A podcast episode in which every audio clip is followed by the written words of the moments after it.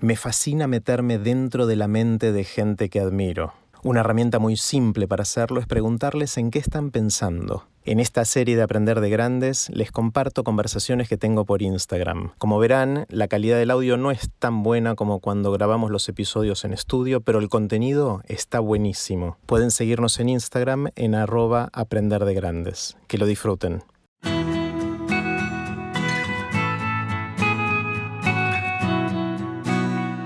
Antes de dejarlos con la conversación de hoy, les cuento que empezó el seminario Vivan las Ideas que doy en el Instituto Baikal. El objetivo es desarrollar e incorporar ideas y disfrutar más de la vida. Es online todos los sábados de 11 a 12 y media hora de la Argentina y pueden empezar cuando quieran y participar desde cualquier lugar del mundo. Para más información e inscripción, los espero en aprenderdegrandes.com barra Vivan las Ideas. Ahora sí, los dejo con la conversación de hoy. Y ahí está Agus, ¿cómo va? ¿Cómo andas? Bien, ¿vos? Bien, todo bien. Me agarraste acomodando al toque, pusiste. Ahí estaba esperando que cambie la hora y boom, y al toque acepté el tuyo, ahí te vi. A veces me cuesta encontrarlos, si vienen muchos, a veces es difícil encontrarlos. Sí, sí, porque ah, viste, se, empieza ahí los comentarios, la buena onda de la gente en las redes empieza ahí como a, a dificultarte la encontrada. Sí, pero está buenísimo, está buenísimo. Che, Agus, te cuento que esto, esto eh, que estoy haciendo eh, es un lujo que me doy de una vez por día charlar con alguien que admiro. El lujo es mío acá. Bueno, gracias por la florcita. Eh, um, y lo vengo haciendo hace unos 10 días y cada día hablo con alguien y lo único que hago es preguntarle en qué está pensando. y me encantaría, me encantaría saber en qué andas, en qué andas vos. ¿qué, ¿Qué estás pensando? Hace un rato me, ponía a pensar en la premisa esta que cuando me, invitaste, que de paso agradezco mucho la invitación, eh, la premisa de qué estoy pensando me hizo pensar qué estoy pensando, porque, porque estoy haciendo muchas cosas acá dentro de mi casa. Entonces digo, ¿y qué le respondo a Jerry hoy? ¿En qué estoy pensando? Bueno, ¿en qué responderle a Jerry ahora? Eh, una meta, un meta pensamiento es como una mamushka que estoy, una dentro de la otra, dentro de la otra, a ver qué estoy pensando. En verdad estoy pensando, creo que cambian a cada rato los pensamientos eh, que tenemos todos los, los encuarentenados, creo. Eh, pienso mucho en, el, día a día, en qué tengo que hacer, estoy haciendo muchas cosas, pienso mucho en mis abuelos, tengo dos abuelos muy viejos, eh, pero están, ¿Están, en, ¿están en Bahía Blanca? ¿En Bahía Blanca? Están en Bahía, sí. Mm. Eh, pienso mucho en mis viejos, eh, que por suerte todos están con mucha salud, pero bueno, viste, toda esta cosa nos hace pensar mucho en la importancia de la salud y cómo, cómo todas las cosas de las que nos preocupábamos en el día a día que no entendíamos cambiaron por completo. Mm. Es, la típica, ¿no? Que hasta que no te pasa algo no valorás lo que tenías. Mira, hasta que no te duele no sentís mm. la felicidad que era que no te doliera, ¿no? Eh, Exacto. El otro día extrañé un poco los embotellamientos, imagínate. No. Tengo ganas de estar en un embotellamiento un ratito. Aunque sea un rato. No, eso yo no lo extraño para nada, para nada. Hoy tuve que salir a hacer las compras. Eh, hacía como dos semanas que no bajaba y, hay más gente en la calle que hace dos semanas. Eh, cosa que me preocupa un poco, no sé qué va a pasar con esto. Y por otro lado, sentí, no, no extraño este quilombo de la calle y los bocinazos. Y, puede ser, eh, sí, puede ser. Eh, un, ratito está bien, es un tema de nostalgia folclórica casi, pero de, ese ratito ya estás a la puteada de nuevo y, todo eso. Che, ¿y qué, ¿y qué estás haciendo? Pues sé que seguís a mil con, con todo, ¿no? Sí, sigo a mí. Y otra cosa en la que sí pienso bastante veces en el día, que no me quería quedar con, esta premisa tan interesante que tiraste, eh, pienso mucho en que soy un privilegiado y que mm. y eso lo agradezco todo el tiempo, porque, porque hay mucha gente pasándola muy jodidamente. Eh, fuera inclusive de, los que están contagiados y que la ira están pasando muy mal, los que tienen que estar ahí pensando en, en el mango para poder morfar. En eso sí pienso mucho todo el tiempo.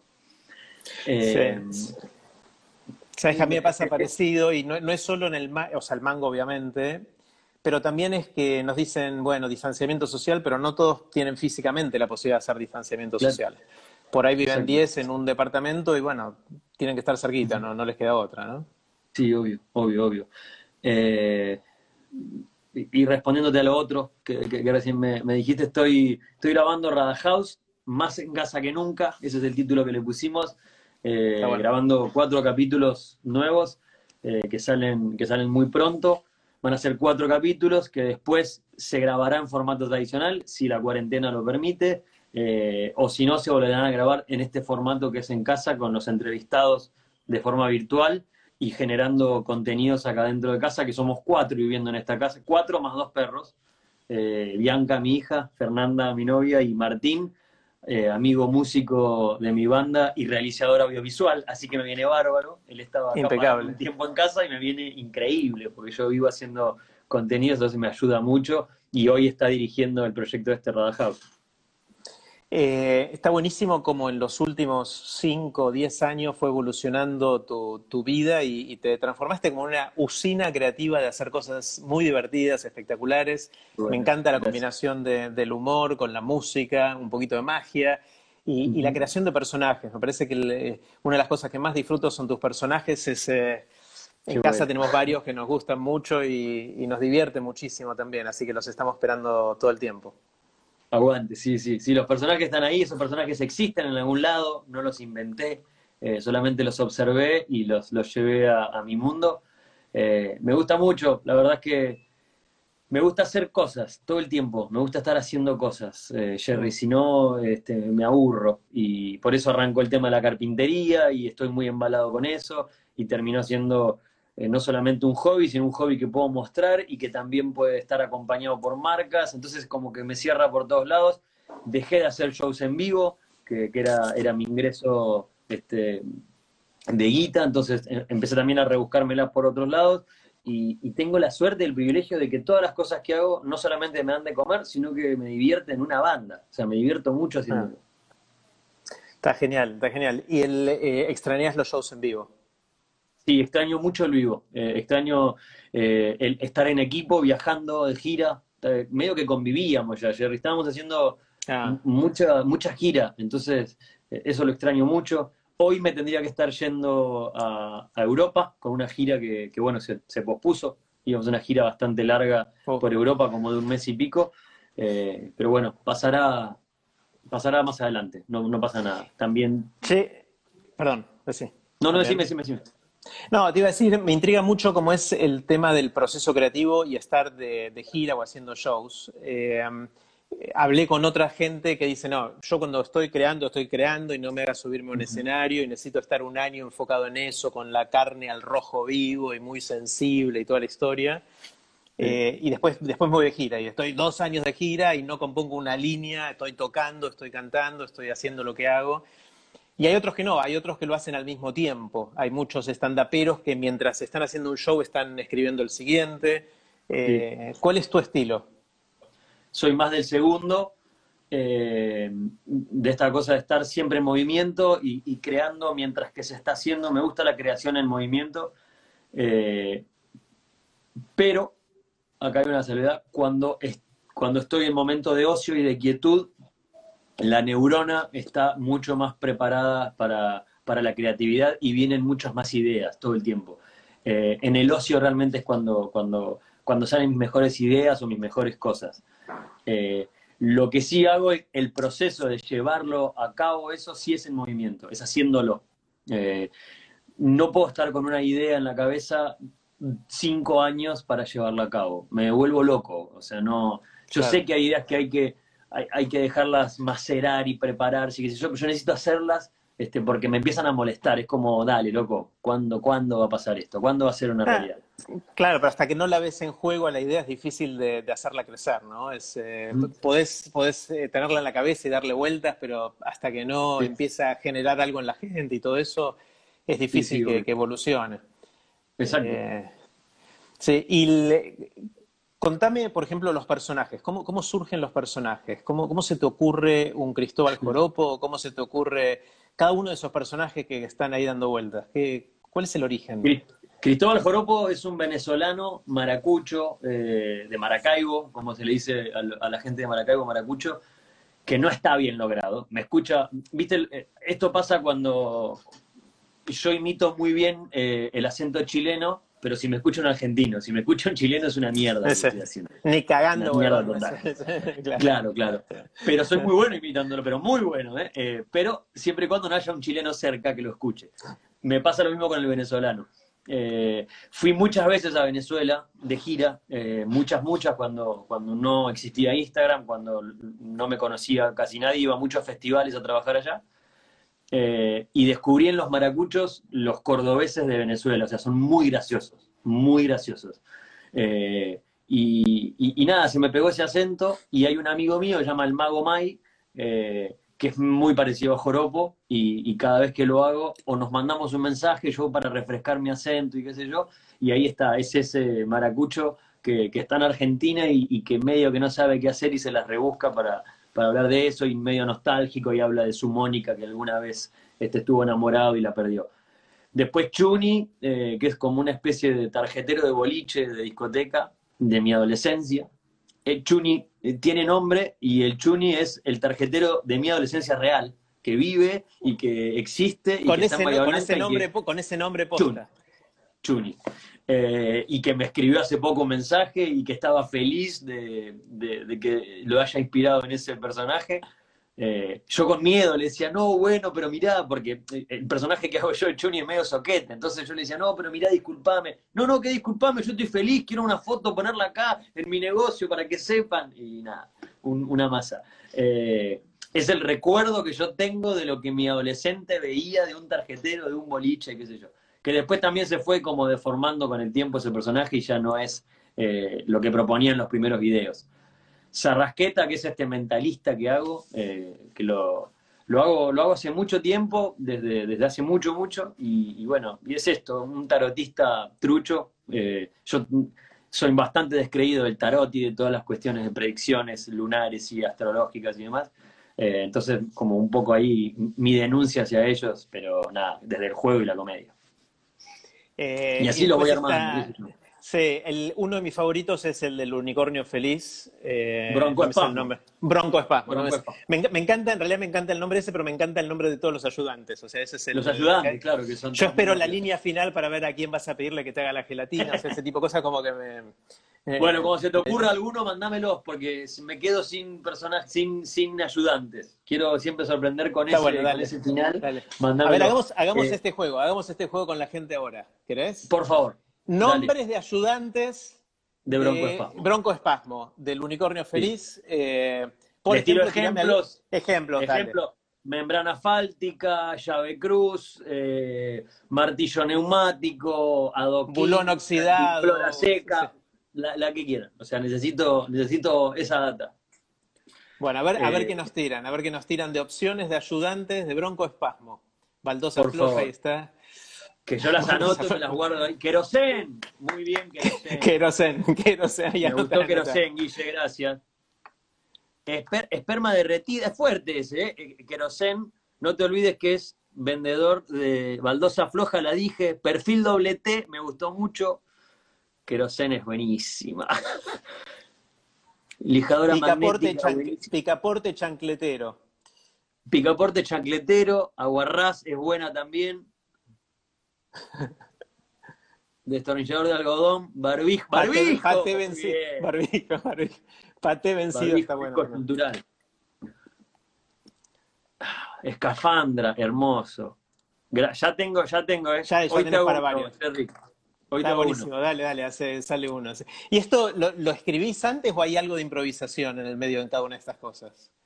Eh, hay mucha improvisación. Lo que sí, lo, que yo sí me pienso, ¿cuál es el conflicto? Bronco o sea, ya, cada personaje tiene, tiene su conflicto eh, implícito.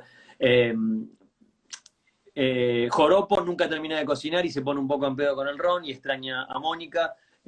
Simba es el rey de la selva que no quiere ser rey, como cualquier rey, me imagino, que no tiene ganas de heredar semejante quilombo. Eh, entonces va por ese lado. Y después, ¿qué es lo que le pasa en cada una de esas escenas con esa premisa? Y Bronco Espasmo, que es el que maneja la mafia de los peluches, de, la, de las fiestas infantiles y demás. Entonces, el guion forma parte de ahí. O sea, ¿cuál es el problema? Ahora tenía ganas de hacer uno de Bronco Espasmo que era, le llegó un cargamento de bonetes para cumpleaños, no sabe cómo usarlo porque no hay eventos, entonces los, los transforman barbijos para los chicos de... Está buenísimo. Tengo algunos ayudantes que reales, eh, escritores, colaboradores que me tiran ideas cada tanto. Pablito Mazzola, gran comediante y escritor. Entonces me manda, me manda data y yo los voy ahí haciendo, haciendo realidad a cada uno de los conflictos. Está buenísimo. Lo otro que tenés son cosas que sos vos, que es Rada, que es Agustín, eh, la Camu quiso relatar escenas de la vida diaria, eh, eso, o la relación con Bianca, o sea, eso son cosas más tuyas, ¿no? Pero que también tienen esta cadencia de repetir cierta temática o cierto formato de bailar con los, con los disfraces. Eh, ¿Esos cómo surgen? Surgen de la realidad, básicamente. Eh, ah. las, despertadas y las dormidas de Bianca siempre intento de, que tengan algo, algo diferente. Eh, Bianca tiene 14 años, es imposible que todas las mañanas yo lo levante con algo diferente. Eh, pero hace, hace, en estos días de, cuarentena me cuesta mucho levantar a Bianca porque no se levanta, no, no hay caso, loco. Voy, Bianca, levantate, estoy despierta, papá, se, levanta, se sienta en la cama, ok, Bianca, voy a hacer el desayuno, vuelvo a subir y está toda tapada de vuelta. Eh, y el otro día le, le dije, Bianca, no tengo ganas más de retarte. O sea, no quiero retarte más, levantarte, porque es un problema todas las mañanas. Me dices que vos venís con mucha mala onda, quiero algo diferente. Bueno, te vamos a hacer una, una pone performance del Circo, del Circo Soleil. Y entramos con Fernanda con máscara, estuvimos bailando un rato para que se levante. Por supuesto que no se levantó igual, pero nos divertimos mucho. Y, esas cosas surgen ahí, en, el juego, en el juego cotidiano. También aclaro esto, Jerry, no estoy las 24 horas este, proponiendo juego porque sería patológico también. O sea, sería insoportable para todo mi entorno. Eh, pero hay situaciones que, siempre me coparon este, encararlas desde el juego con Bianca y, haciendo entender también cuándo juego y cuándo es verdad. Bianca tiene que hacer deberes, Bianca tiene que ir a bañarte, Bianca morfá, que está volviendo con el teléfono, o sea, eh, esas cosas. ¿Qué hace, eso, está claro. ¿Qué hace Agus cuando no es Rada? Eh, carpintería, miro alguna película, eh, estoy bastante, digo rada es cuando no estoy laburando, sería. Ponele. ¿No? Pasa que en tu caso debe ser difícil de distinguir, ¿no? La, de dibujar esa línea. Acá sí, acá no. O sea, ¿cómo? Es, difícil. Eh, lo que sí, no estoy en personaje. No, es que estoy en personaje. Eh, yo, soy un chabón normal que al supermercado va normal, que busca a su hija al colegio normal o cuando sale a comer con su novia sale un chabón normal no sale el personaje que está agradando a todo el mundo y haciendo la corneta y jajaja y mira, yo soy... No, porque tengo el privilegio de tener eh, toda esa atención cuando estoy actuando o cuando estoy haciendo un video. Entonces, cuando no estoy haciendo, no estoy laburando, estoy, estoy siendo un chabón normal. Soy simpático, eh, soy gracioso, pero, pero no estoy en personaje. Entonces, Rada, la verdad que descansa todo el tiempo. Eh, pero siempre fue igual, o sea, siempre un juego, a, partir de algo se, se generó un juego. un poco en mi casa lo, aprendimos así en mi casa con, mis viejos. También pasó eso. Y no son actores y, no están expuestos a eso. también me gusta cómo fue creciendo eh, la importancia de la música en todo esto, ¿no? Cómo, la música creció dentro de tu, vida artística. Eh, las veces que fui a verte en vivo y todo eso, cada vez la música juega un rol más importante. Al principio era más la magia, el, chiste, y ahora se fue integrando todo eso, ¿no? ¿Cómo, ¿Cómo viene la música dentro de todo? Eh, muy bien, por un camino, eh, como, un camino paralelo, pero que se va juntando y se va uniendo cada vez más a, cada cosa. Hacía mucho tiempo que yo quería tener mi banda. Eh, conocí unos músicos espectaculares, los mejores músicos, siempre digo lo mismo, de la tierra, por su talento, por, su persona, y, tenemos un, los coli, los colibríes son, son una masa. se los planteé, che, quiero hacer esto, tengo estas letras, Charlie, el director de la banda, dijo, me encanta, vamos a hacerlo, eh, pero vamos a hacerlo, ¿eh? Sí, obvio, yo lo quiero hacer de verdad. Y surgió la música y me animé a eso, a volver a la música. En realidad fue lo primero que con lo que empecé a jugar de chico, que fue con la música, eh, y, arrancó y la gente le gustó. Y es eso, eh, es también no quedarme con las ganas de, hacerlo muchos me dijeron, che, pero si ya tenés tu vida de comediante y haces contenido digital, ¿por qué vas a sumar esto más? Le digo, porque cuando sea viejo me voy a arrepentir de no haberlo hecho. ¿Cómo no voy a subirme a tocar una canción? y pasa, ayer íbamos a tocar a Rosario y vienen mil personas y fuimos a San Juan y había seis mil, una locura, y, es cualquiera y es una locura, y yo sé que es una locura que suceda eso porque a las bandas les cuesta mucho tiempo poder lograr esas cosas, pero bueno, aproveché la gente que me seguía en las redes sociales para mostrarles esto. Si me lo compran está buenísimo, lo voy a seguir haciendo igual. Si me lo compran es doble punto, avanzamos cinco casilleros todos. Y, y la gente se copó y, lo compró y, ahí estamos haciendo, haciendo shows. Por supuesto, cuando hacemos Serendipia viene mucha más gente, porque es, es el mundo el que yo vine construyendo hace mucho rato, eh, que es el mundo de la comedia. Pero cuando hacemos música, cada vez viene más gente y cada vez lo escucha más gente en Spotify y, y cada vez más gente se copa con esa música. Entonces yo estoy agradecido a la gente, a la música y al equipo que tengo. Está, genial. Eh, una de las cosas que me preocupa, y esto lo hablamos ayer en este mismo espacio con Lucho Mellera, es cómo muchos de los artistas están complicados económicamente, ¿no? Más allá de la bronca y la furia de no poder mostrar su arte, que ese ya es muy grave, pero ahora es más grave todavía porque a algunos se les complica comer, ¿no? Como a, muchos otros en otras áreas, pero en particular al mundo artístico. Y una preocupación que tengo es que la cultura y este tipo de cosas, uno puede decir, bueno, no es indispensable, pero no es indispensable a corto plazo. Si una sociedad no tiene esto, a largo plazo se seca y es un embole y no querés ser parte de esa sociedad. Eh, ¿Cómo lo estás viendo? ¿Te preocupa este tema en general? Vos te das maña porque tenés estos formatos alternativos que siguen funcionando, pero muchos no, ¿no? Sí, me preocupa eh, soy un optimista, eh, como dice mi cuñada, patológico, entonces siento que esto va, se va a solucionar. A veces hablo con amigos y me dicen, loco, esto ya fue, hasta que no aparezca la vacuna, la vida va a ser está dentro de las casas, no vamos a poder salir más. ¿no? Yo creo que se va a solucionar como, como pasaron todas las cosas. por supuesto que me preocupa por muchos colegas, me preocupa también por, por la gente que, eh, dentro de lo nuestro, de, mi equipo de laburo, eh, mucha de la gente del equipo, que somos un montón, vivían y morfaban también del vivo, de estar en vivo y laburando ahí, eh, por más de que, se siga atendiendo las necesidades por parte nuestra de la productora y demás, pero sí me, preocupa, pero sé también que se va a solucionar, va, a pasar esto, va a pasar y, y y ya se está hablando de que en enero los teatros van a volver. Lo que pasa también es que suponete que en enero está bien, va a haber que la sociedad tener que reacomodarse también económicamente para poder comprar una entrada, que eso también es cierto.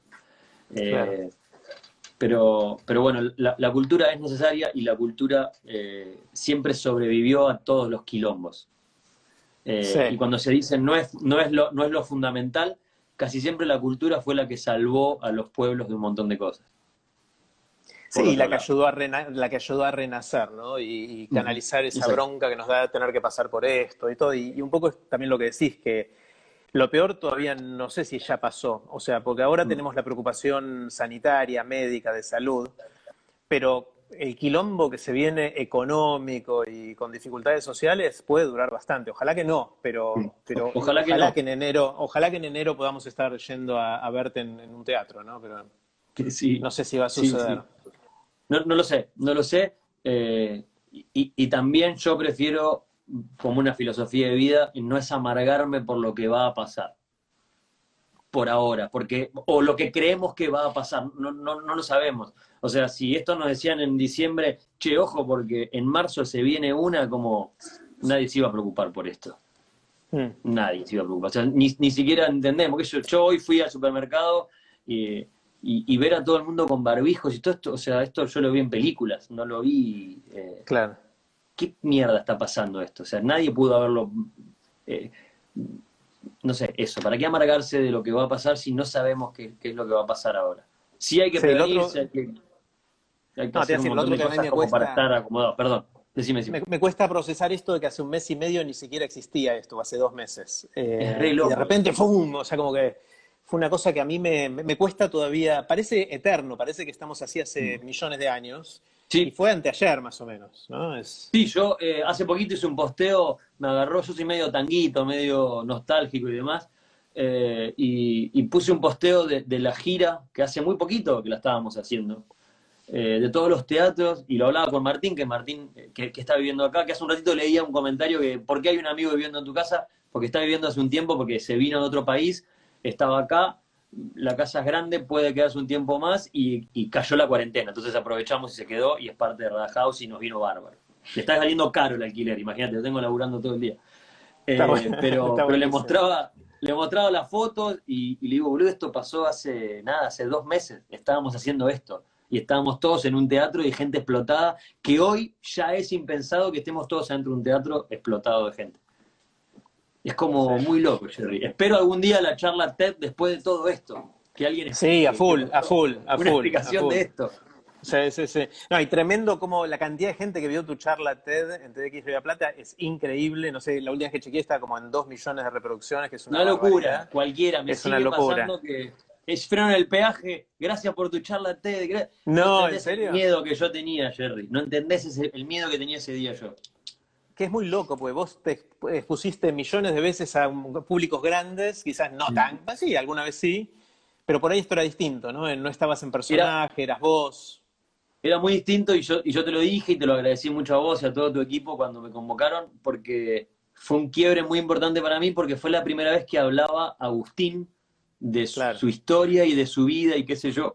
Y esa charla le dio paso al show que estoy haciendo ahora, que es Serendipia. Eh, entonces fue para mí muy importante y fue un antes y un después interno esa charla. Está buenísimo. Así que gracias. Agus, veo que atrás tenés instrumentos musicales. ¿Te copás tocando y cantando alguna canción? Sí, re.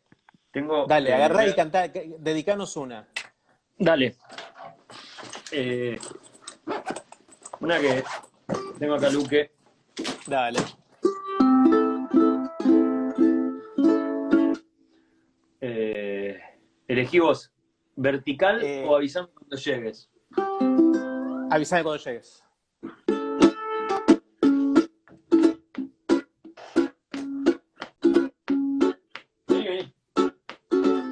suma Martín. ¿Te parece? Suma Martín. Obvio, obvio, obvio. Ahí está Martín. Agarra la viola, escuchó un poco de notas. Vení, Martín, hola. Unite, unite al fogón. Uy, qué espectacular. Ahora, ahora, y ahora viene, empieza a llegar gente y se arma toda una banda, los colibriquis enteros. Viene el grupo de cuerdas, que venga el cuarteto. Avísame cuando llegue un gran acto de amor que va a aflojar más pintado y hace más cabrón. Tres palabras que son bendición, te lo dice una piba, o tu jefe o tu tía, o el vecino narigón. Ah, qué tranquilidad escuchar tu voz y hasta se me estremece el corazón. Llego y te aviso que ya estoy. Tranquila que me cuido y no te angusties, por favor. Avísame cuando llegue. Un gran acto de amor. Un gran acto de amor.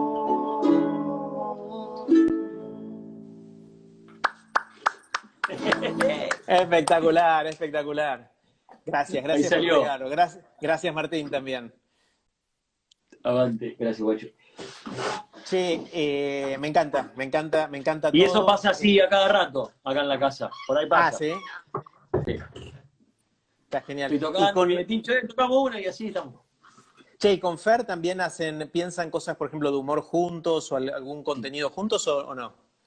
Sí, bueno, ahora es parte de Rada House, eh, la reclutamos como actriz, entonces va a haber un montón de sketch en esta nueva versión de Rada House, eh, más en casa que nunca, eh, que está buenísimo. Hay, un sketch, te lo espoleo un poquitito, que es antes de, cada, antes de cada entrevista, como que yo le pido data del entrevistado y me sale con cualquier cosa, entonces eso genera mucha, una comedia ida, ida y vuelta. Hacemos cada vez que, los veo yo los contenidos desde afuera, hacemos un muy buen contrapunto entre los dos. Fer con toda su, energía de comedia eh, maravillosa, entonces ahí hay un contrapunto lindo, como que me termina siempre cagando a pedos porque, porque yo me pongo a jugar. Cuando decís que sale con cualquier cosa, ¿es una especie de el contra o no? ¿En qué sentido cualquier cosa de cada invitado? No, por ejemplo, esto no debería decirlo, pero estoy muy contento de charlar con vos y te voy a contar.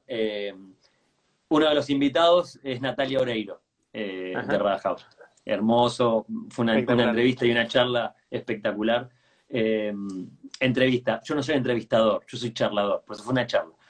Entonces como que le pregunto a Fer, che, Fer, ¿me tirás alguna data de Nati Oreiro? Nati Oreiro, ella me conoce, entonces me empieza a contar todas las anécdotas donde se cruzó en algún evento con Natalia Oreiro y entonces eso es muy gracioso lo, que sucede ahí. No te voy a contar ningún otro invitado, pero son los invitados a ese nivel, a ese nivel.